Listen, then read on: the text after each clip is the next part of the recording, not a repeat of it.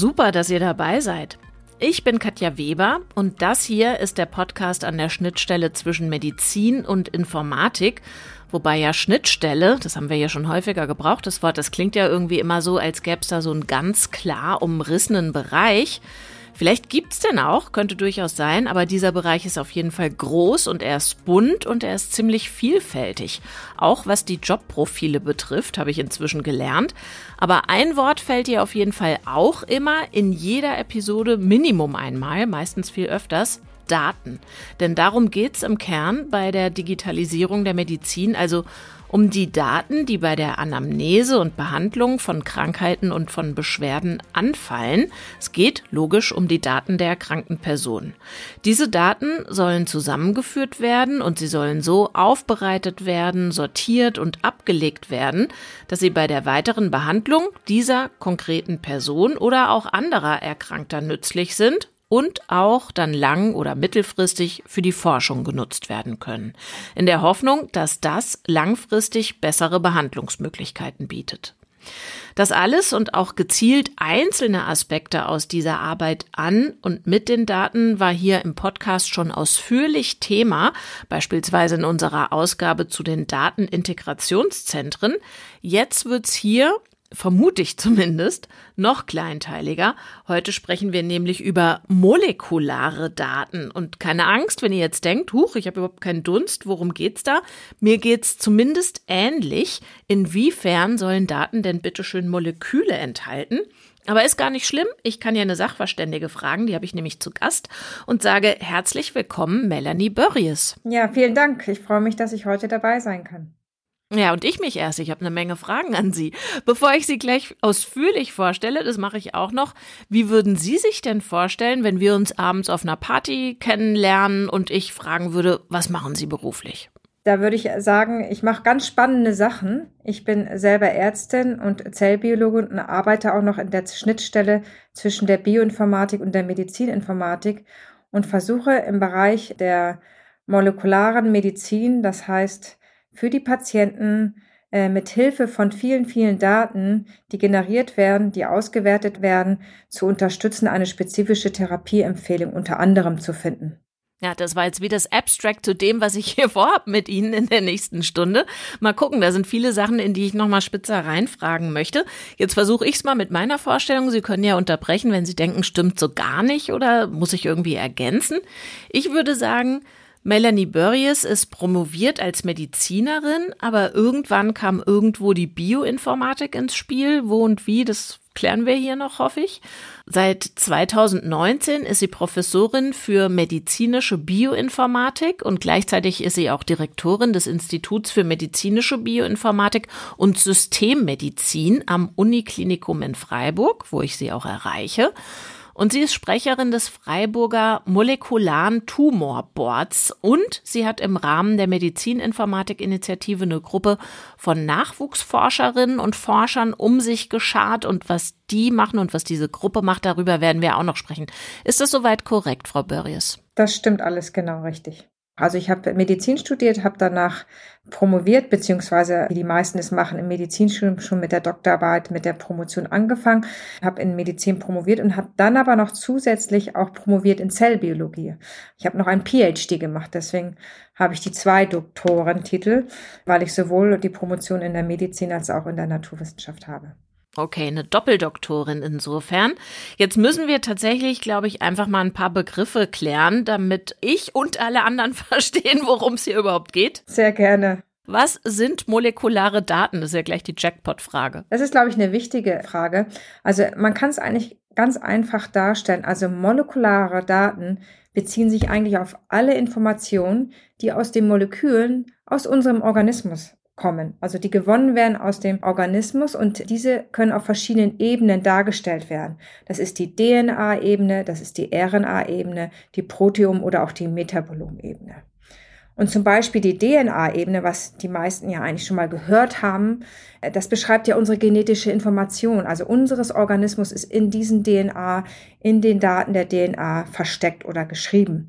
Und äh, das beinhaltet die Gene. Und die Gene schlussendlich sind eigentlich die Baupläne für die Proteine. Und die kommen wiederum werden hergestellt von der RNA, also von der Transkription von, von DNA zu RNA und dann von der Translation RNA zu Proteinen. Und all diese Informationen können wir abfragen beziehungsweise können wir generieren die Daten und bezeichnen wir als molekulare Daten, die wir dann nutzen können. Also wir können die in der Forschung nutzen, wir können die versuchen, um biologische Prozesse zu verstehen, aber auch Entstehung von Krankheiten und Entwicklung von Therapien. Das sind molekulare Daten, die sehr vielfältig, sehr groß sind, aber unheimlich informativ und sehr gewinnbringend für, für Patientinnen und Patientinnen und natürlich auch für die Forschung. Das heißt also nicht, es sind extrem klitzekleine Daten oder sowas, sondern es sind die Daten der Moleküle aus dem menschlichen Organismus. Das heißt, die Daten, die Sie bei einer Zellprobe bei mir gewinnen würden, sind vollkommen anders als die von Ihnen.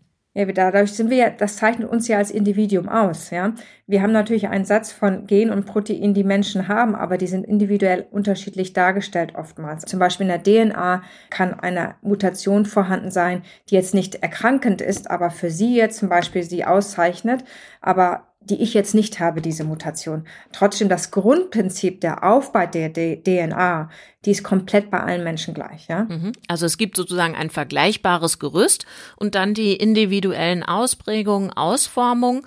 Aus welchen Proben entnehmen Sie Ihre Daten? Also sind das Gewebsproben? Ist das Blut? Woraus gewinnen Sie Ihre Daten? Ganz unterschiedlich. Also wenn wir jetzt im Bereich der Onkologie, Sie hatten es ja auch erwähnt, ich bin Sprecherin des molekularen Tumorboards hier in Freiburg, da interessiert uns natürlich die Gewebeprobe des Tumors.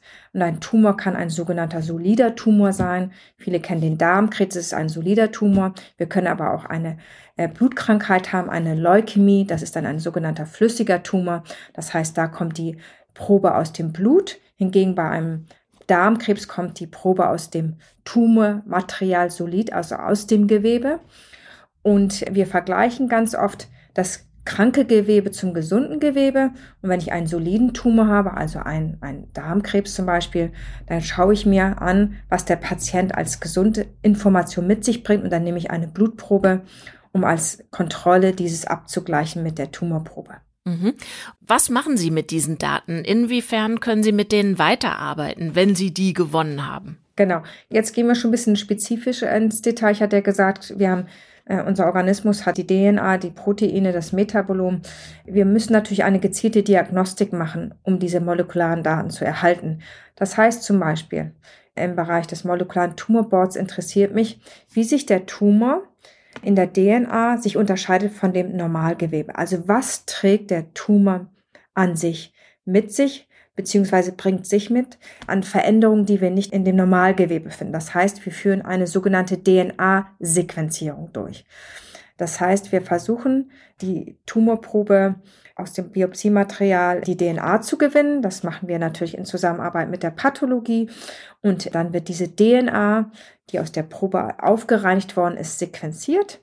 Und da kommt wieder eine ganz große Datenmenge heraus. Und das ist genau, wo sich jetzt meine Arbeitsgruppe, mein Institut sich mit beschäftigt. Wir versuchen dann eine Information aus dieser großen Datenflut herauszuholen. Und das machen wir in dem Sinne, indem wir die Daten des Tumors abgleichen mit den Daten der Keimbahn. Und wir schauen jetzt, wo gibt es Veränderungen. Also wirklich die DNA schauen wir durch. Jede einzelne äh, Sequenz schauen wir durch, wo haben wir jetzt Veränderungen, wo hat ein Austausch stattgefunden, wo es eigentlich kein Austausch einer Base, wenn wir jetzt aufs kleinste Detail gehen würden, die eine Auswirkung nachher in der Darstellung der Aminosäurensequenz in der Proteinstruktur nachher haben wird und somit die Erkrankung erklären könnte. Und das ist, was wir äh, machen. Das machen wir nicht händisch. Ich habe es jetzt versucht, so ein bisschen händisch darzustellen, aber dafür entwickeln wir Tools. Wir arbeiten mit, äh, mit großen Computern, weil wir das relativ, das große Datenmengen, das muss man relativ, man muss natürlich auch in einer gewissen Zeit schaffen. Man braucht Compute Power, sagen wir dazu, damit wir das, diese Daten mal bewältigen können. Und wir müssen es dann nachher natürlich auch in einer Form visualisieren, dass der Behandler oder ähm, im Rahmen des molekularen Tumorboards die Mitglieder des molekularen Tumorboards das auch verstehen, wenn wir ihnen das präsentieren. Das ist ganz wichtig. Ja. Wenn Sie jetzt auf der Suche sind, im Grunde, also Sie haben ganz viel Übereinstimmung, so übersetze ich das mal für mich, und dann suchen Sie mikroskopisch kleine oder kleiner als mikroskopisch kleine Abweichungen, Veränderungen, Sachen, die nicht in das passen, was Sie erwarten würden. Wenn Sie so eine Abweichung, Veränderung gefunden haben, was passiert dann mit diesem Befund? Was, was für Möglichkeiten hat dann zum Beispiel die behandelnde Ärztin? Genau, wir versuchen genau diesen, diesen kleinen Austausch zu finden. Und ähm, das Schöne ist, wir sind ja nicht die Ersten, die versuchen, was zu finden, sondern wir greifen auf große Datenbanken zurück, wo schon Mutationen, die jetzt diesen kleinen Austausch haben, schon beschrieben worden sind. Weil für uns ist es dann wichtig zu wissen, ist das eine Mutation, die eine Konsequenz hat, wie ich es eben schon gesagt habe. Es ist ein sogenannter, eventuell ein Biomarker weil das ist für den behandelnden Arzt, beziehungsweise ich sage auch immer, vielleicht kommen wir da nachher auch nochmal darauf zu, es ist nicht, nicht der behandelnde Arzt, der nachher diese Entscheidung trifft, sondern im Molekular-Tumorboard sind wir ganz viele, die interdisziplinär zusammengesetzt sind und wir versuchen dann eine Entscheidung aufgrund der Daten zu finden. Das heißt, ich benutze auf Ihre Frage zurückzukommen, ich benutze verschiedene Datenbanken, frage ich ab in unseren Systemen und versuche dann zu sehen, was gibt es schon zu dieser Mutation? Ist die bekannt? Gibt es schon Evidenz, dass die dafür schon ein, ein Medikament gibt und sogar ein Ansprechen gibt? Das wäre das Optimale, ja. Dann wäre es noch besser. Es wurde sogar in dieser Tumorentität gezeigt. Das heißt, Tumorentität in diesem spezifischen Krebs, den wir uns gerade angucken, wurde das sogar schon gezeigt. Das ist für uns ganz wichtig, weil dann können wir sagen, wir haben ja eine Evidenzlevel, weil wir generieren ja Evidenz mit unseren Daten. Dann ist es die beste Evidenz, nämlich dem Evidenz Level 1, wir haben einen Marker gefunden, es gibt ein Medikament und wir haben es sogar in dieser Tumorentität zeigen können. Das wäre das Beste, was wir für den Patienten finden könnten. Oftmals, und das ist so bei uns im Tumorboard zu 70 Prozent der Fälle, machen wir sogenannte Off-Label-Therapien. Das heißt, wir haben einen Biomarker gefunden. Es gibt auch ein Medikament dafür, aber es wurde noch nicht in diesem Tumor gezeigt. Das ist dann eine sogenannte Off-Label-Therapie, weil wir sagen, wir geben das jetzt basierend auf diesen Daten, aber in einer ganz anderen Tumorentität. Mhm. Ja, Sie sprachen gerade vom Evidenzlevel 1, das übersetze ich für mich so, Full Proof, also ähm, Sie erkennen eine Struktur und dafür gibt es eine Therapie, die ist validiert, die ist sicher. Wie viele Level gibt es denn da noch bis so ins Vage hinein? Genau, es gibt Evidenz von 1 bis 4. Die haben wir auch hier in Deutschland weit und europaweit abgestimmt. Und ähm, Evidenz Level 4 ist, da gibt's halt kein, da gibt's wirklich nur sogenannte In-vitro-Daten. Das heißt, man hat nur an Zellkultur gezeigt, dass dieses Medikament da Wirkung gezeigt hat. Da muss man sich natürlich immer hinterfragen, kann ich sowas, in der Regel gibt man das natürlich dann seinem Patienten nicht, aber es kann trotzdem einen schon mal einen richtigen Hinweis geben.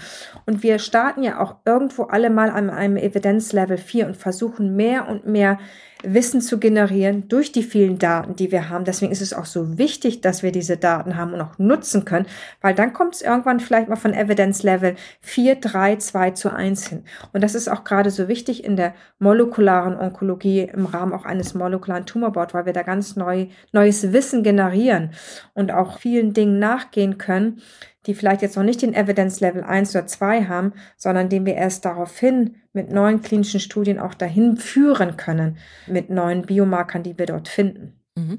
Da Sie das Tumorboard ja angesprochen haben, ich glaube, das kann jede und jeder nachvollziehen, dass diese Arbeit sehr komplex ist und dass Sie da auf viele neue Zusammenhänge stoßen, die dann erst geprüft werden müssen, die systematisiert werden müssen. Wenn jetzt sozusagen ich eine Krebserkrankung hätte und mein Fall würde Ihrem Board vorgelegt, wie lange dauert denn da die Analyse und die Rückmeldung an meine behandelnde Ärztin? So und so beurteilen wir das, weil die Menschen in der Praxis können ja dieses Wissen, vermute ich zumindest, noch gar nicht alles präsent haben. Vielleicht soll ich dazu einmal kurz erklären, was das molekulare Tumorboard ist, weil ich glaube, das ist ganz wichtig zu verstehen. Sehr gerne. Das molekulare Tumorboard ist wirklich hoch interdisziplinär. Das heißt, wir sitzen dort mit den verschiedensten Personen aus den verschiedensten Bereichen der Klinik zusammen. Das heißt, von der Onkologie, von der Pathologie, Humangenetik, Strahlentherapeuten, aber auch, und das ist das Wichtige, es sitzen dort eben auch Bioinformatiker, Systemmedizin, also meine, ich sitze dort und natürlich auch Mitarbeitende, Mitarbeitende von mir. Und es sitzen auch Molekularbiologen dabei. Weil, wie wir ja gerade, wir haben gerade von diesen kleinen Teilchen gesprochen. Und das ist ein großes Verständnis, muss man natürlich auch an Wissen mitbringen, wie so einzelne Moleküle miteinander agieren können, weil das ist ganz wichtig nachher auch zu verstehen, den Mechanismus der Erkrankung zu verstehen. Und deswegen ist es wunderbar, dass wir auch Molekularbiologen oder Biologen sitzen haben im molekularen Tumorboard, die, die uns mit ihren Wissen bereichern. Also das ist das molekulare Tumorboard. Wenn man jetzt fragt, wie komme ich zu einem molekularen Tumorboard, wie Sie es gerade dargestellt haben. Man muss wissen, dass wir natürlich in Deutschland eine exzellente Gesundheitsversorgung haben und wir haben die Spitzenzentren der Onkologie in Deutschland, den sogenannten CCCs, das sind die Comprehensive Cancer Centers der Deutschen Krebshilfe. Und dort sind, kommen die Patienten mit ihren spezifischen Krebserkrankungen hin. Und was alle Spitzenzentren beziehungsweise Universitätsklinikern oder auch größere Krankenhäuser natürlich haben, sind sogenannte Organboards. Und die sind den molekularen Tumorboards vorgeschalten. Das heißt, wenn Sie jetzt ein Darmkrebs haben, dann kommen Sie erstmal in das Organboard der Gastrointestinalen. Das ist das, das ist der Oberbegriff für den Bereich mit Ihrer Darmkrebserkrankung. Und Sie müssen dann wissen, wir haben sogenannte Leitlinientherapien. Das heißt, ein Patient mit einem Darmkrebs, dafür gibt es eine Leitlinientherapie. Zum Glück. Es gibt natürlich auch Tumore, da wissen wir nicht, was der primäre Tumor ist. Da haben wir keine Leitlinien für. Wir haben aber für solche Organbots Leitlinien und dort findet erstmal diese Leitlinientherapie statt. Und jetzt ist die Frage, wann kommt jetzt der Patient, die Patientin zu uns Molekulartumoren? Oftmals ist es leider so, dass dann der Patient nach seinen Leitlinientherapien wieder ein Rezidiv bekommt. Das heißt, der Tumor tritt erneut auf, eine sogenannte Metastase wird entdeckt. Und wie gehen wir mit diesem Patienten um? Was können wir ihm bieten? Das ist die große Frage. Und wenn er seine Leitlinientherapie bereits hatte, stehen wir erstmal mit dem Rücken gegen die Wand. Wir haben in dem Moment erstmal nichts. Und dann wird er überwiesen in das molekulare Tumorboard. Und jetzt kommen wir wieder, es ist ein schöner Kreislauf, auf die Diagnostik und die molekulare Diagnostik und die molekularen Daten zurück. Wir können jetzt mit einer weiteren Diagnostik versuchen, Therapieoptionen zu finden, indem wir nach Biomarkern suchen oder auch vielleicht neue Biomarker finden und daraufhin dann eine äh, Therapieoption aussprechen können. So kommen sie schlussendlich ins molekulare Tumorboard. Das heißt, es kommen aber auch Patienten äh, ins molekulare Tumorboard zu uns, wo man halt ähm, auch absehen kann, dass sie in nächster Zeit schon in ihrer Leitlinientherapie am Ende sein wird. Also man wartet, man wartet mittlerweile nicht mehr bis zum letzten, letzten End, ja. Und es kommen Patienten mit seltenen Erkrankungen zu uns auch, wo eben, wie gesagt, dort nicht viele Leitlinientherapien vorhanden sind. Mhm. Aber dennoch nochmal die Frage, wenn ich dann also bei Ihnen als Patientin lande oder meine Daten ja vielmehr vom Board begutachtet werden, wie lang dauert es dann, bis die Schleife zurück zu mir geschlossen ist und ich entsprechend behandelt werde? Werde. Dazu müssen Sie wissen, also Sie kommen zu uns ins molekulare Tumorboard und dort wird erstmal mit den Mitgliedern des molekularen Tumorboards Ihr Fall besprochen. Also Sie selber, das müssen Sie auch wissen, kommen gar nicht, sondern eben Sie werden vorgestellt, Ihre Daten werden vorgestellt. Und das ist auch wichtig zu wissen. Es wird dann das erste Mal überhaupt besprochen, welche erweiterte Diagnostik macht überhaupt Sinn in Ihrem Fall. Das heißt, das erste Board wird festgehalten, wir machen jetzt ein Whole Exome Sequencing. Das heißt, wir schauen uns die DNA-Sequenzierung des Tumors an, so wie ich es vorhin schon beschrieben hat. Das wäre der erste Zeitpunkt im molekularen Tumorboard. Dann wird automatisch, der Patient muss natürlich auch dazu gestimmt haben, das ist ganz wichtig vorab. Und nun beginnt die Aufbereitung. Das zählt ja jetzt schon zu der Zeit mit, nach der Sie fragen. Das heißt, es wird die DNA isoliert, es wird sequenziert und dann kommen die Daten zu uns. Und ich kann Ihnen immer ganz genau den Zeitpunkt sagen, zu dem die Daten zu uns kommen. Und dadurch, das ist auch eins unserer Arbeit, dass wir natürlich versuchen, Pipelines zu entwickeln, die auch schnell diese Informationen rausgeben können. Also bei uns ist dann zu dem Zeitpunkt, wo wir diese Sequenzierungsdaten, das sind die Daten, die aus dem Sequenziergerät kommen, dauert es 24 Stunden. Und dann können wir entsprechend die Daten aufbereiten und am nächsten Tag dann wiederum an das molekulare Tumorboard verschicken. Und dann muss man im nächsten Tumorboard den Patienten wieder anmelden. Ich melde den an, weil ich die Daten äh, bereit habe. Und dann wird er wieder besprochen. Das heißt, wir haben jetzt noch den Zeitraum von dem Moment der Probenentnahme bis zu, zur Sequenzierung und dann unseren Part.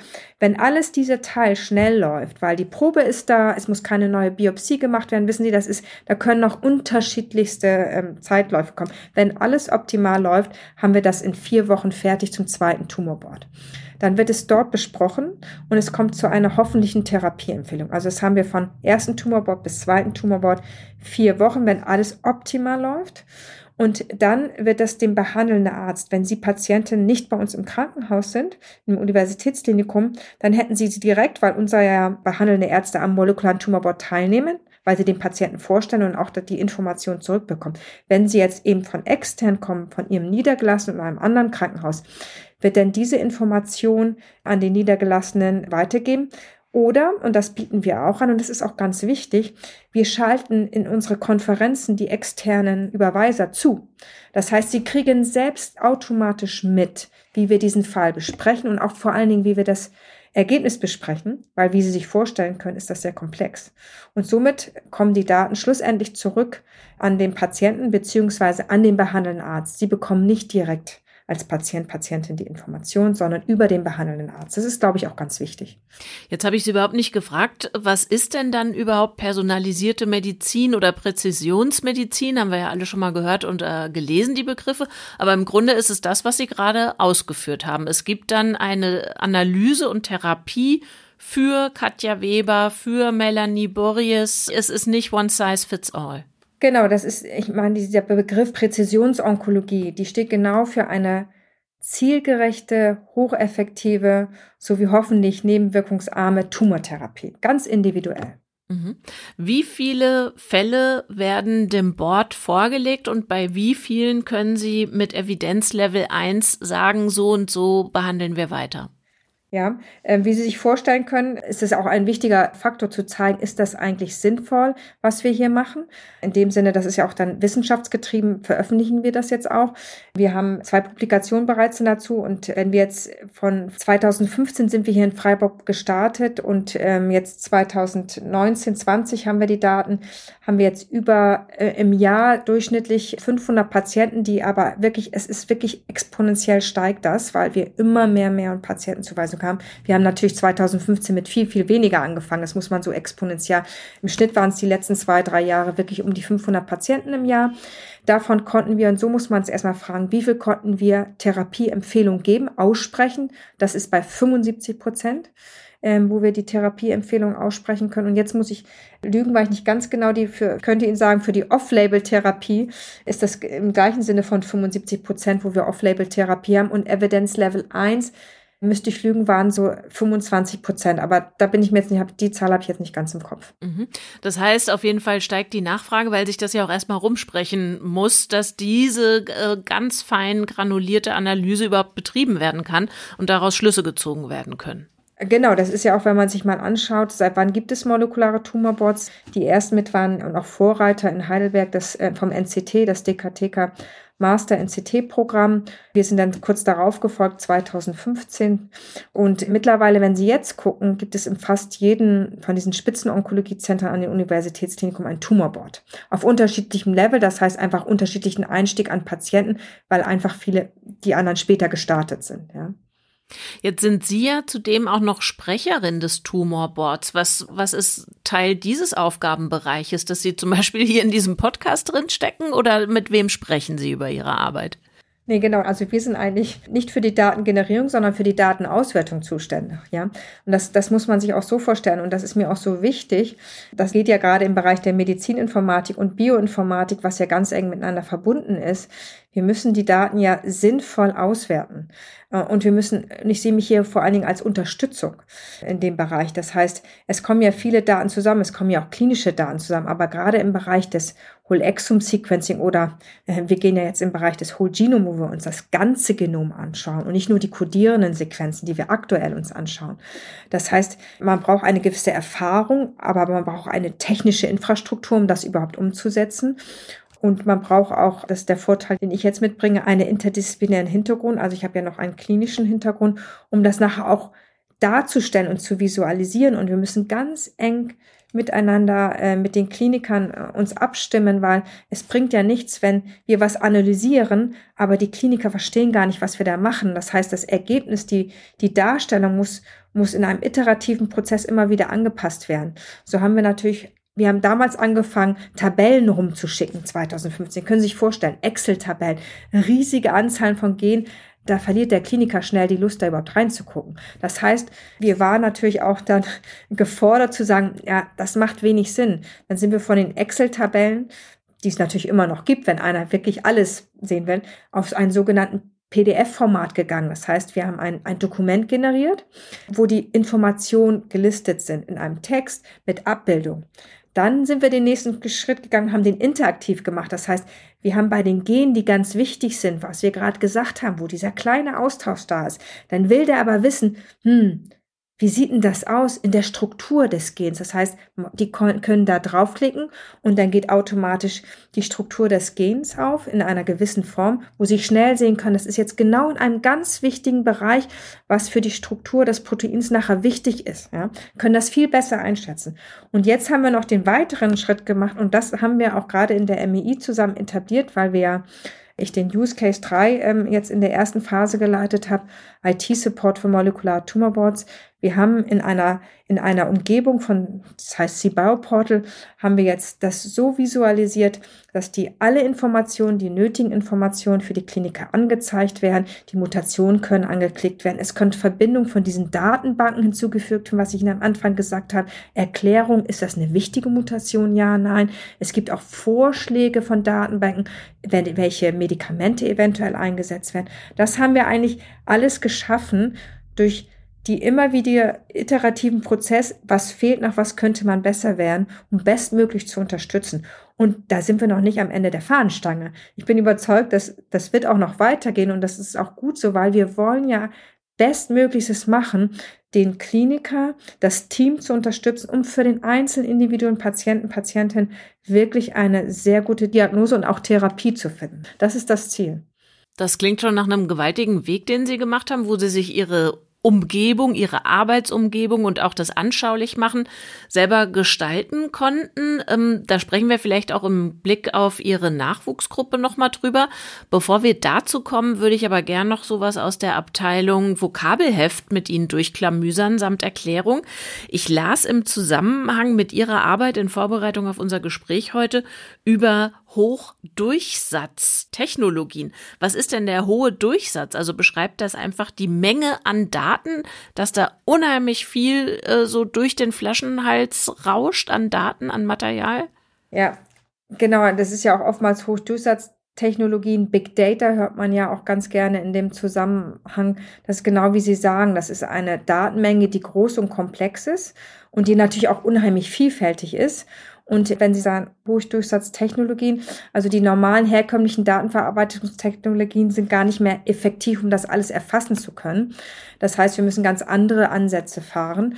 Und wenn wir jetzt bei dem Wort Big Data, weil das wird ja eigentlich in einem Zusammenhang immer benutzt, das kann man eigentlich sehr gut beschreiben, das kann man auch nachlesen, aber ich finde es immer gut zu sagen, das sind eigentlich diese, diese drei Vs. Ähm, es ist eine große Menge an Daten, also die, die, das Volumen wird hier beschrieben, es ist eine große Vielfältigkeit, das ist die Verity, das kommt natürlich aus dem Englischen alles, und die hohe Geschwindigkeit, mit der die Daten generiert, gesammelt und verarbeitet werden, das ist die Velocity. Und das ist ja, ich meine, wir, wir merken das doch selber, wie sich das in welcher Geschwindigkeit heutzutage sich diese ganzen Daten, das ist ja nicht nur im Gesundheitswesen.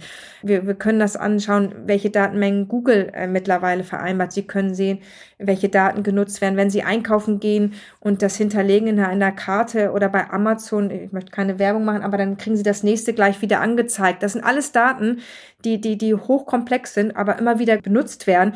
Und das umschreibt eigentlich auch was wir mit, mitnehmen müssen bei dieser Komplexität, ist auch, wir generieren ja auch ein Value. Also ein Mehrwert dieser Daten. Und je nachdem, welches Interesse äh, ich ha habe, eben wir haben im Marketing, also wer der Interesse da ist, ich möchte, dass das wieder gekauft wird, dann weiß ich, wie ich die Daten, auf welche Art und Weise ich diese Daten anfassen muss und auf welche Art und Weise ich diese Daten bearbeiten muss. Und so ist das für uns genauso. Also diese Hochdurchsatzdatengeneration, die eben im Rahmen eines Whole Exome Sequencing im molekularen Tumorboard oder wir gucken uns das Transkriptom an oder wir gucken uns Bilder an. Das sind alles große Mengen an Daten und wir müssen uns jetzt die Technologien überlegen beziehungsweise nutzbar machen, um diese Informationen für eine gewisse Fragestellung herauszuholen, nachvollziehbar zu machen und wieder zu darzustellen.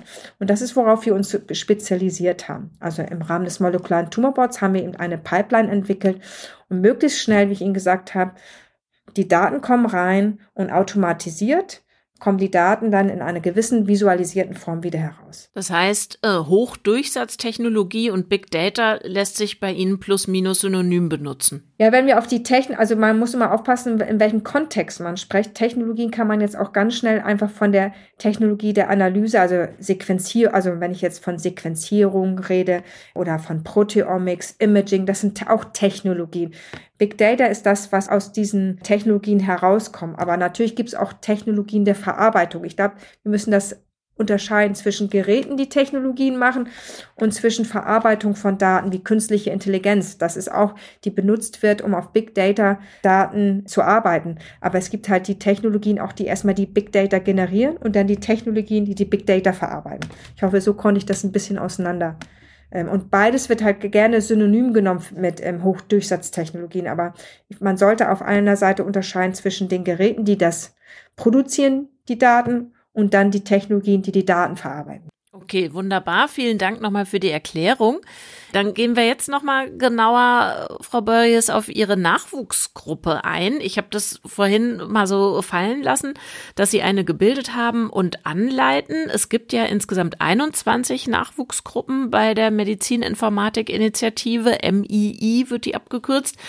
Ihre Nachwuchsgruppe heißt, und das ist jetzt nicht ganz kurz, ähm, ich muss es auch vorlesen, also sie ähm, firmiert unter dem Namen Entwicklung von klinisch orientierten Entscheidungsunterstützung für Hochdurchsatzdaten, deswegen haben wir die gerade auseinanderklamüsert, in der personalisierten Medizin. Also da waren jetzt sozusagen alle Worte, die wir in unserem Scrabble hier erarbeitet haben, hintereinander weg. Es gibt auch eine Abkürzung dafür, die ist aber auch nicht richtig kurz, EcoEst Med. Jetzt frage ich nochmal so, als hätte ich noch nie mit Ihnen gesprochen und die letzte halbe Stunde nichts von Ihnen gehört. Womit befassen sich Ihre Mitarbeiter und Mitarbeiterinnen? Was ist deren Ziel? Das Ziel ist äh, dieser Nachwuchsgruppe, die komplexen Daten so aufzubereiten in einer verständlichen Form, dass sie ähm, für die personalisierte Medizin und dessen Anwender, in der Regel die Kliniker, eine Therapieempfehlung oder eine Diagnostik daraus ziehen können. Mhm.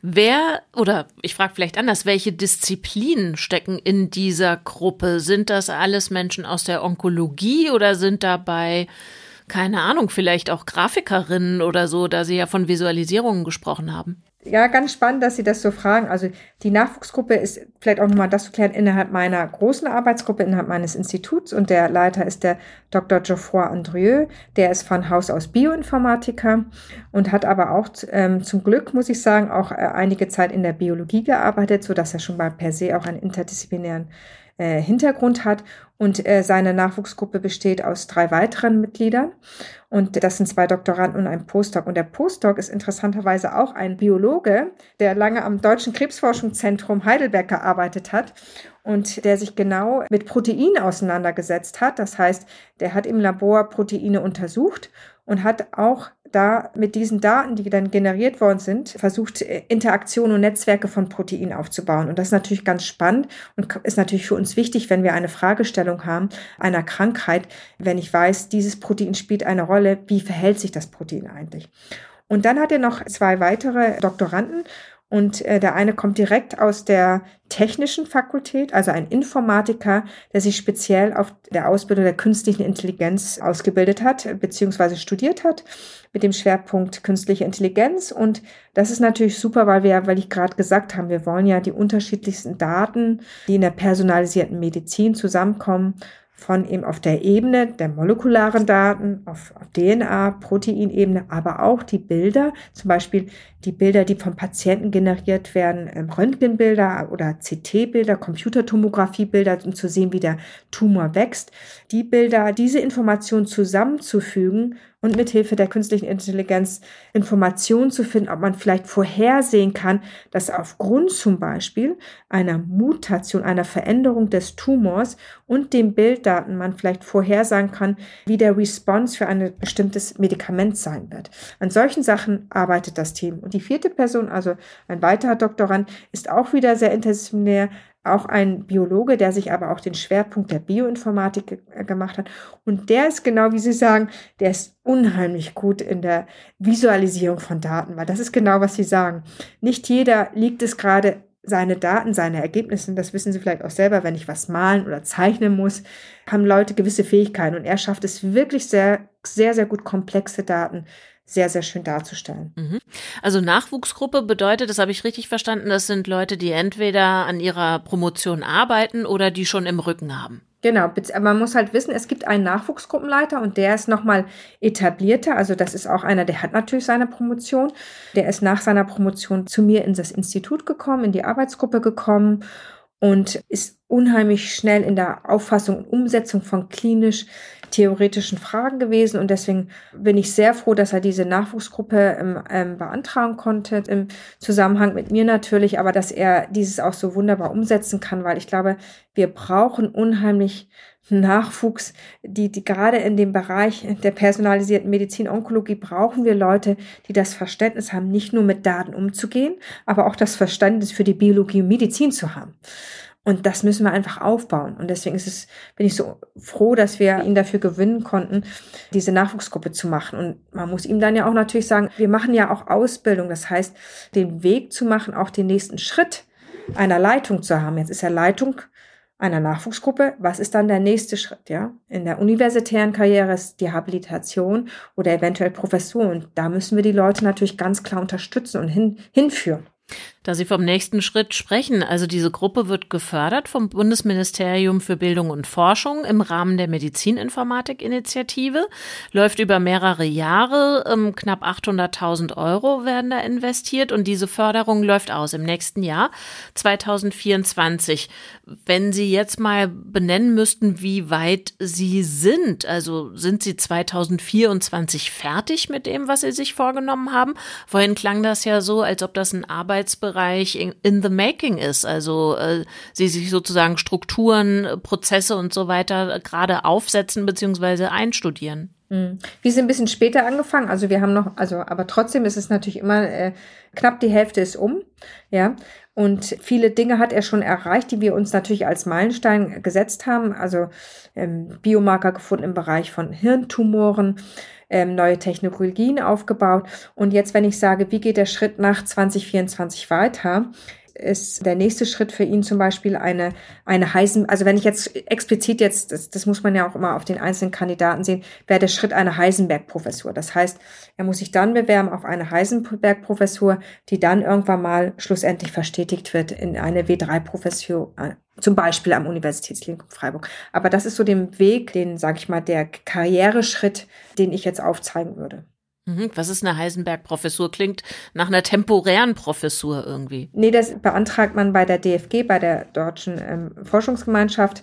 Bitte beantragt man diese Heisenberg-Professur mit einem ganz spezifischen Thema natürlich, mit dem man exzellent sich darstellt, wo man Expertise hat. Und ähm, die wird dann für eine gewisse Zeit, für mehrere Jahre von der DFG gefördert, also finanziell gefördert. Und äh, das beinhaltet dann auch das Commitment bei uns, in der medizinischen Fakultät dann da sein muss, dass man danach dann diese Heisenberg-Professur verstetigt. Mhm. Tatsächlich haben Sie ja da jetzt Strukturen aufgebaut, eine Nachwuchsgruppe gebildet mit bestimmten Arbeits- und Forschungsaufträgen. Ist es denkbar, dass die nach 2024 einfach Schnipp, äh, Geld ist alle beendet wird? Naja, Sie müssen, Sie müssen sich das immer so vorstellen. Also natürlich, das Geld ist endlich für eine Nachwuchsgruppe. Das ist auch klar so geschrieben und das ist auch richtig vom BMWF. Aber ich bin natürlich als Arbeitsgruppenleiter, Institutsdirektor natürlich verantwortlich für alle Mitarbeiter, Mitarbeitenden. Und wir schreiben ja ständig Anträge und schauen, wie wir Finanzierung, Mittel für unsere Mitarbeiter, Mitarbeiterinnen bekommen, weil ja jeder nur ein gewisses Budget hat. Und dementsprechend arbeiten wir alle als Team, weil ähm, man kann nur gut in Anträgen sein, wenn man auch entsprechend veröffentlicht, was wir machen und somit ich wieder neue Anträge stellen kann. Ja, also ich versuche immer den Mitarbeitern neben einer natürlich persönlichen Karriere, aber auch natürlich Finanzierung durch Anträge, die ich entweder selber schreibe oder die wir zusammenschreiben, um eine weitere Möglichkeit der Finanzierung zu sehen. Oder die möchten ins Ausland gehen oder sie orientieren sich ganz woanders hin. Ja, aber die Optionen versuche ich auf alle offen zu halten und zu unterstützen. Jetzt ist natürlich Geld endlich. Das ist ja auch äh, völlig in Ordnung, dass das jetzt nicht sprudelt und sprudelt und ewig so weiterläuft. Trotzdem würde ich gerne noch mal fragen, haben Sie denn vielleicht auch vom Geld abgesehen ideale Bedingungen, um, um zu Ihrem Thema zu forschen? Oder fehlt Ihnen da noch was? Oder könnten Sie sich, ich sag mal, ein, eine bessere Umgebung vorstellen? Nee, also ich, da muss ich wirklich sagen, habe ich ja das große Glück. Ich habe natürlich einen großen Vorteil dadurch, dass ich Sprecherin des molekularen Tumorboards ist. Das war ja auch ganz Anfang der die, Ihre Frage, wie kommt die Bioinformatik Systemmedizin in die, als Sprecherrolle in das molekulare Tumorboard? Und ich hoffe, ich konnte es jetzt mit den vielen Sätzen, aber auch mit dem Enthusiasmus äh, hoffentlich zeigen, dass, dass es sehr, sehr wichtig ist, dass man sehr gut interdisziplinär zusammenarbeitet und dass die Bioinformatik gerade auch zukünftig in der Versorgung eine große Rolle spielen wird, weil wir immer mehr und mehr Daten generieren werden. Es wird ja immer komplexer, es wird immer schneller. Es werden immer mehr Patienten, die Krebsraten steigen ja, außer wir werden besser in der Krebsprävention, ja. Das ist natürlich auch ein ganz wichtiger Punkt, wo Daten wichtig sind, um Krebsprävention zu bearbeiten. Und deswegen habe ich natürlich hier, hat mein Institut, meine Arbeitsgruppe natürlich sehr gute Bedingungen, weil wir wirklich direkt im Leben stecken. Wir sind Teil des molekularen Tumorboards, ja. Und gleichzeitig äh, sind wir auch innerhalb des Klinikums arbeiten mit mir sehr vielen Klinikern, mit sehr vielen Wissenschaftlern zusammen, die zu uns kommen und sagen, ich habe hier so einen Datensatz, können wir zusammenarbeiten? Kannst du mir die Daten analysieren? Ich habe ja eine oder ich möchte eine Sequenzierung machen. Kannst du diese für mich anschauen? Und dafür sind wir genau dafür sind wir da oder neue Projekte zusammen interdisziplinär aufzustellen. Ja, was ist die klinische wissenschaftliche Frage stellen? Wie können wir unterstützen? Wie sieht das Design eines Experiments aus? Das ist genau was wir machen. Mhm. Und haben Sie dafür ideale Bedingungen?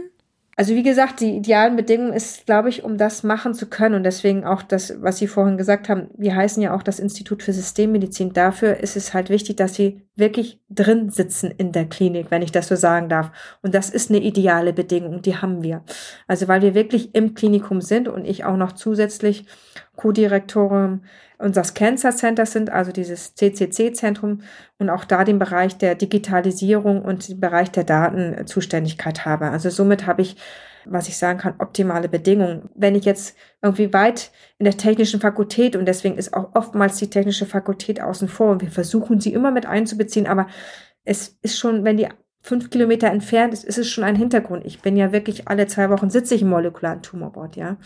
Also dieses wirklich nah dabei sein, das ist ganz, ganz wichtig. Also es braucht auch eine zentrale Position in diesem Netzwerk damit, weil die Wege, wie wir ja begriffen haben, sehr miteinander verknüpft sind, ne? Und dann ist es wichtig, dass sie sichtbar sind, dass sie präsent sind. Genau, und die Kommunikation, Sie müssen sich so vorstellen, auch, auch meine, wenn ich jetzt das so sagen darf, also wenn ich die ganzen Data-Analysten oder Bioinformatiker als Theoretiker jetzt mal kurz ganz neutral beschreibe, die müssen ja auch lernen, erstmal die Sprache der Mediziner und Biologen lernen aber auch andersherum, die Kliniker auch so. Wenn jetzt die aber nie in Kontakt kommen und gar nicht miteinander sprechen, wird es auch nicht fruchtbar werden und es wird auch nicht funktionieren. Und deswegen lege ich unheimlich viel Wert darauf, dass hier diese Interaktion und Kommunikation unheimlich gepflegt wird. Wir können nur uns verbessern durch eine bessere Kommunikation. Ja, das habe ich tatsächlich auch schon gelernt im Rahmen dieses Podcasts, dass das ein ziemlich, eine ziemlich interdisziplinäre Truppe ist, die in diesem Gebiet arbeitet und dass die sozusagen mehrere Fachsprachen, also bilingual reicht noch nicht mal. Am besten spricht man drei oder vier dieser Fachsprachen. Und damit kommen wir, glaube ich, jetzt auch recht elegant, Frau Börjes, zu Ihrem Werdegang. Ähm, ich hatte das ja eingangs gesagt. Sie haben Medizin studiert. War da schon der Gedanke so irgendwie wabernd im Hintergrund an dieses Arbeitsgebiet, in dem Sie sich jetzt tummeln, oder kam das irgendwie später dazu? Nein, eigentlich, eigentlich gar nicht, weil ähm, Medizin ist ein unheimlich faszinierendes Fach, immer noch für mich.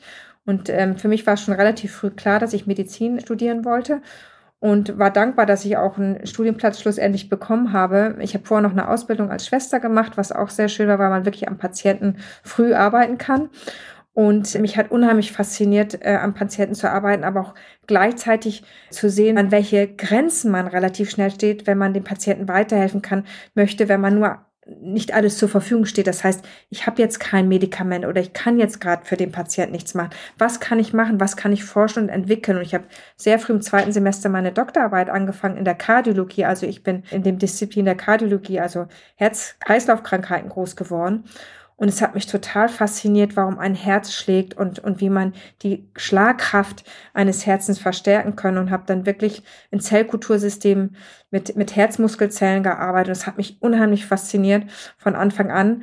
Und ähm, ich hatte wirklich das große Glück, dann auch aufgrund meiner Doktorarbeit in, in die Schweiz zu kommen, weil ich eine Technik erlernen wollte, die es nur in der Schweiz gab am Biozentrum dann hatte ich das große Glück, das Angebot zu bekommen, mein MD-PhD dort zu machen. Ich habe ja am Anfang erzählt, ich habe zweimal promoviert, weil zu der Zeit, wo ich Medizin studiert habe, konnte man nicht ein MD-PhD, wie es aus, ähm, ähm, wie man es aus Amerika oder England kannt. Da äh, studieren die Mediziner nebenbei noch ein, ein biologisches Fach in ihrer Ausbildung. Das gab es in Deutschland nicht. Mittlerweile gibt es das jetzt auch in Deutschland. Und dann habe ich gesagt, ja, das wäre wunderbar, wenn ich das machen könnte. Und dann bin ich nach meinem Studiengang, also in der Schweiz war es so, dass man seinen Medizinstudiengang zu Ende führen musste, bin ich in die Schweiz gegangen und habe dort dann, was wirklich super war, beides machen können, aber getrennt. Also ich, das heißt, ich habe immer neun Monate in der Wissenschaft gearbeitet und bin dann drei Monate, und das war auch gut nach Bern, also die Wissenschaft war in, in Basel im Biozentrum und dass es auch getrennt war, war ich dann drei Monate in Bern in der Kardiologie am Inselspital. Und das habe ich vier Jahre gemacht und habe hab dort meinen zweiten, habe promoviert und habe auch meine ärztliche Ausbildung gemacht. Ich musste dort noch den Arzt im Praktikum machen, das kennen die meisten gar nicht mehr. Und bin dann nach Freiburg gegangen nach diesem MD-PhD. Und bin dann rein in der Wissenschaft gestartet und hatte dann über Umwege eigentlich das Glück, in die Bioinformatik zu kommen. Das war ja auch Ihre Frage, wie bin ich eigentlich in die Bioinformatik gekommen? Und das war auch wieder Glück und Zufall. Und ich glaube, man braucht auch Glück ganz viel, indem ich mit einem Physiker die Möglichkeit gehabt habe, eine Gruppe aufzubauen im Rahmen der Exzellenzinitiative hier in Freiburg unter dem FRIAS. Freiburg Institut for Advanced Studies. Und dort habe ich gelernt, also Daten auszuwerten, beziehungsweise natürlich mit gewisser bioinformatorischen Hintergrund anzuschauen, zu betrachten, also einen ganz anderen Blickwinkel auf Daten zu bekommen, als die ich je hatte als Biologe oder Mediziner. Also einfach über den Tellerrand hinweg zu gucken. Das ist, das ist das Tolle, wenn man die Möglichkeit bekommt, indem man wirklich mit jemandem in einem Raum zu sitzt, jeden Tag und sagt, ja, wie geht denn das eigentlich? Wie machst denn du das? Ja. Da möchte ich nochmal reinzoomen. Entschuldigen Sie bitte, dass ich unterbreche. Ich habe verstanden, dass Ihr Ausbildungsweg schon immer irgendwie dual war, mit einem Bein in der Praxis, mit einem einem Bein in der Forschung. Dann haben Sie gesagt, kommt ähm, die medizinische Informatik durch Glück ins Spiel. Das möchte ich gerne noch mal genauer verstehen. Wo war da der Abzweig oder auch Ihrerseits das Interesse, die Motivation? Ich meine, es wird Sie nicht auf der Straße ein Physiker angesprochen haben mit der Frage, haben Sie Lust, da mit mir eine entsprechende Forschungsgruppe aufzubauen? Nein, ich muss nur kurz korrigieren, es war nicht die Medizininformatik, sondern noch die Bioinformatik. Ja? Zu die Medizininformatik bin ich äh, im nächsten Schritt gekommen. Ich bin auch Mutter, glücklicherweise, und in meiner Elternzeit, nachdem ich aus der Schweiz zurückkam, wollte ich mich neu umorientieren. Und da ich hier in Freiburg vor, äh, kurz vorher auch gearbeitet habe in der Pharmakologie, hat mir eben, deswegen ist es schon Glück oder Zufall, aus dem Institut gesagt, äh, hör mal zu, da ist ein Physiker, der möchte gern eine systembiologische Gruppe aufbauen. Das ist nämlich genau Theorie und Labor zusammen. Und das wäre doch was für dich. Du könntest das Labor aufbauen und auch noch ein bisschen Theorie machen. Und so ist das gekommen, dass ich mit dem Physiker, dem Hauke Busch, gesprochen habe und er hat gesagt, hört sich super an, machen wir zusammen. Äh, und dann haben wir zusammen ähm, von 2009 bis 2016 diese Arbeitsgruppe zusammen gemacht und hatten auch das Glück und jetzt kommt auch wieder dieser Zirkel zum Deutschen Krebsforschungscenter, dass wir 2013 zusammen als Doppelspitze, als Nachwuchsgruppe im Rahmen des jetzt kommt eine Abkürzung, DKTK, des Deutschen Konsortium für translationale Krebsforschung, uns bewerben konnten und diese Nachwuchsgruppe bekommen haben. Das heißt, wir haben eine offizielle Nachwuchsgruppe bekommen, wo geleitet von einer Medizinerin, Biologin, von mir und einem Physiker, wo wir klar gesagt haben, wir brauchen eine Interdisziplinarität, um zusammenzuarbeiten. Das Schöne ist, dass der Hauke Busch mehr ins Labor gegangen ist und ich mehr in die Theorie und wir uns exzellent natürlich austauschen. Und dadurch bin ich in die Bioinformatik, wenn Sie so sagen wollen, hineingekommen. Ja. Und Herr Busch ist 2016 berufen worden nach Lübeck, wo er jetzt ist, wo ich damals Medizin äh, studiert habe. So schließt sich auch so manch Kreis wieder. Und jetzt kam die Frage, wie ich in die Medizininformatik gekommen bin. Und das war damals, ähm, als die Medizininformatik sich, sagen wir mal, orientiert hat, auch bei uns hier am Standort, in welche Konsortium macht man mit, welche Use Cases macht man. Und da ich da ja schon im molekularen Tumorboard 2015 war und mich viele auch kannten, wurde ich angesprochen, Mensch, ein onkologischer Use Case zusammen mit Datenanalyse, das wäre doch was Tolles. Und da habe ich gesagt, ja, mache ich sehr gerne. Und so kam der Use Case IT-Support von molekularen Tumorboards im Rahmen des Miracum-Konsortium. Also Freiburg gehört zum Miracum-Konsortium, das ich dann leiten durfte seit 2018, Übergang 2019 bis jetzt zu der ersten Förderperiode. Und in dem Rahmen ich auch die Nachwuchsgruppe dann stellen konnte.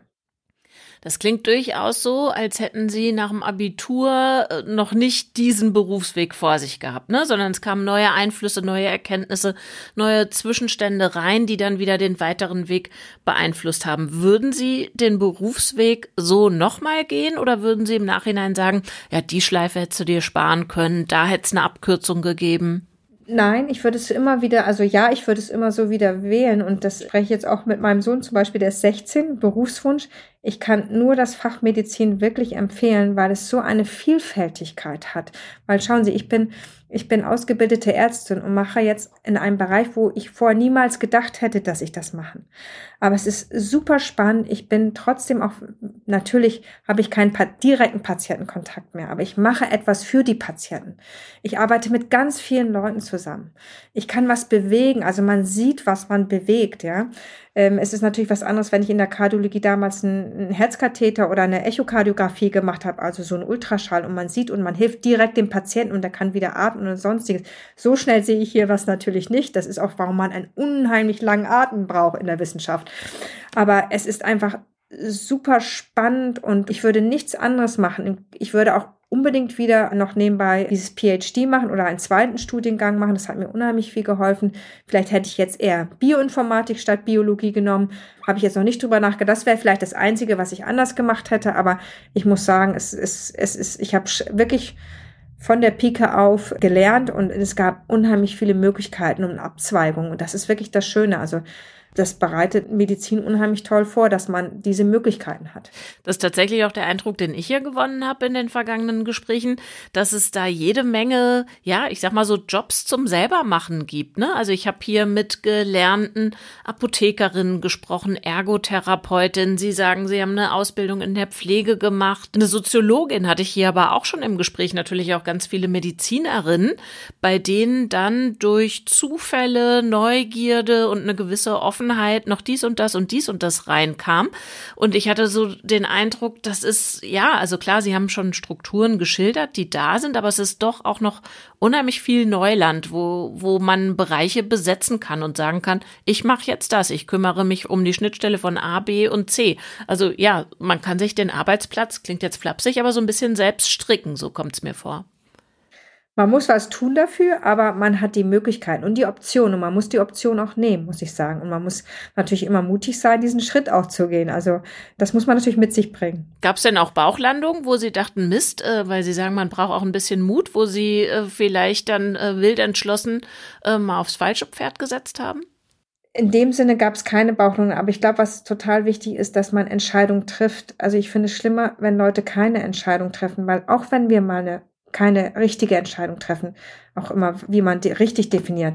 Es ist besser, als gar keine Entscheidung zu, zu treffen, weil man auch eine falsche Entscheidung kann man ja nachträglich wieder revidieren, beziehungsweise man kann sie ja wieder was draus lernen und im nächsten Schritt was anderes draus machen. Aber für mich ist es ganz wichtig, Entscheidungen zu treffen. Was war denn Ihre beste falsche Entscheidung bisher? Ich habe Medizin studiert und ich arbeite wirklich unheimlich gerne am Patienten und ich dachte erst, es wäre die falsche Entscheidung, sich aus der Medizin, irgendwann geht man ja den Schritt wo man weiß, ich kann jetzt nicht mehr zurück in die Medizin. Ich meine, ich kann immer noch Blut abnehmen und ich kann auch immer noch impfen und all sowas. Das kann ich alles, alles, alles auch noch.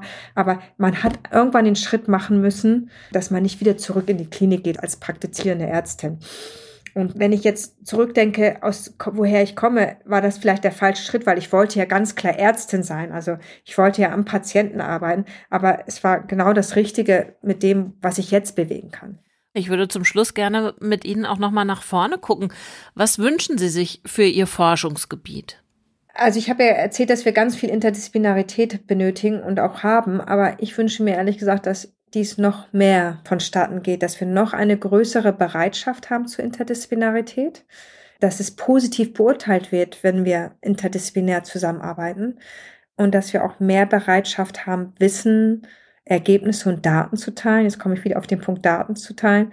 Also Daten ist wirklich wichtig, dass man eine gemeinsame Vision verfolgt. Und dafür muss man halt Sachen teilen und zusammenarbeiten. Das wünsche ich mir. Und in dem Zusammenhang, wissen Sie, wir werden ja auch immer beurteilt. Also wer bekommt eine Nachwuchsgruppe? Wir hatten es, wer bekommt eine Heisenberg-Professur? Wer bekommt die nächste Professur?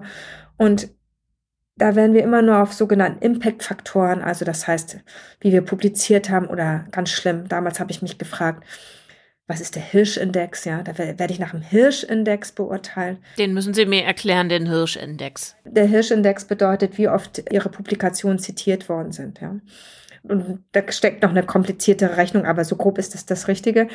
Aber es wird nicht der Fokus auch darauf gelegt. Also es heißt ja nicht, dass das nicht richtig ist, danach zu gucken, aber es wird nicht der Fokus auch gleichzeitig darauf gerät, wie gut sind wir wirklich in der Interdisziplinarität? Wie gut sind wir in Netzwerkarbeit? Weil das ist so unheimlich wichtig. Es ist nicht mehr so, dass man wirklich alleine vorankommt. Das ist heutzutage, dafür ist eben alles zu schnelllebig geworden und wir müssen zusammenarbeiten. Ebenso zählt nicht wirklich das Mentoring und die Ausbildung. Und das würde ich mir wünschen, dass das auch eine gewisse Gleichwertigkeit bekommt zu all diesen Publikationen und Drittmitteleinwerbung, dass das gleichberechtigt wird oder wenigstens ein Faktor dazu zählt. Was wünsche ich mir noch? Also die Studierenden fragen mich immer, ja, mit der Work-Life-Balance. Ich frage mich immer, wer hat es eigentlich diese Work-Life-Balance ins Leben gerufen? Warum wird Work eigentlich die Arbeit immer als schlecht dargestellt? Das wünsche ich mir auch, dass irgendwie diese, dieses Arbeiten, also dass man dieses Negative, was ja immer, also ich gerade so in den letzten Jahren habe ich das Gefühl, Arbeit muss ja nicht negativ sein. Im Gegenteil, Arbeit ist das, was uns ausfüllt. Und ich hoffe, dass jeder die Möglichkeit hat, auch seiner Arbeit nachzugehen, dem er nachgehen möchte. Und ich nicht immer so nachvollziehen kann, warum immer diese Diskussionen über Work-Life-Balance aufkommen. Weil ich sage dann immer den Studierenden, wenn ich das so sagen darf, ich habe eine perfekte Work-Life-Balance, weil ich habe ich habe Freude in der Arbeit und ich habe Freude zu Hause und ich habe Stress in der Arbeit und ich habe Stress zu Hause. Natürlich müssen wir gewisse Regeln haben und wie wir arbeiten, das, da bin ich völlig d'accord. Und der eine arbeitet mehr und der andere arbeitet anders. Aber überhaupt die Arbeit immer mit einem negativen Geschmack zu haben, das wünsche ich mir, dass das vielleicht mal von der anderen Seite beleuchtet wird. Das klingt so, als hätten Sie in beidem Spaß, in Work und in Life. Auf alle Fälle. Ich bedanke mich sehr herzlich für das Gespräch, Frau Börries. Dankeschön. Gerne. Das war Melanie Börries. Sie ist Medizinerin, sie ist Bioinformatikerin am Uniklinikum Freiburg. Wenn ihr noch tiefer eintauchen wollt in die Schnittmenge von Digitalisierung und Medizin, würde ich sagen, hört euch doch die anderen Folgen dieses Podcasts an. Ihr findet sie mit allen Show Notes und weiteren Infos auf digitalisierungdermedizin.de. Digitalisierung der Medizin ist eine Produktion von Haus 1 im Rahmen des Projektes HiMed.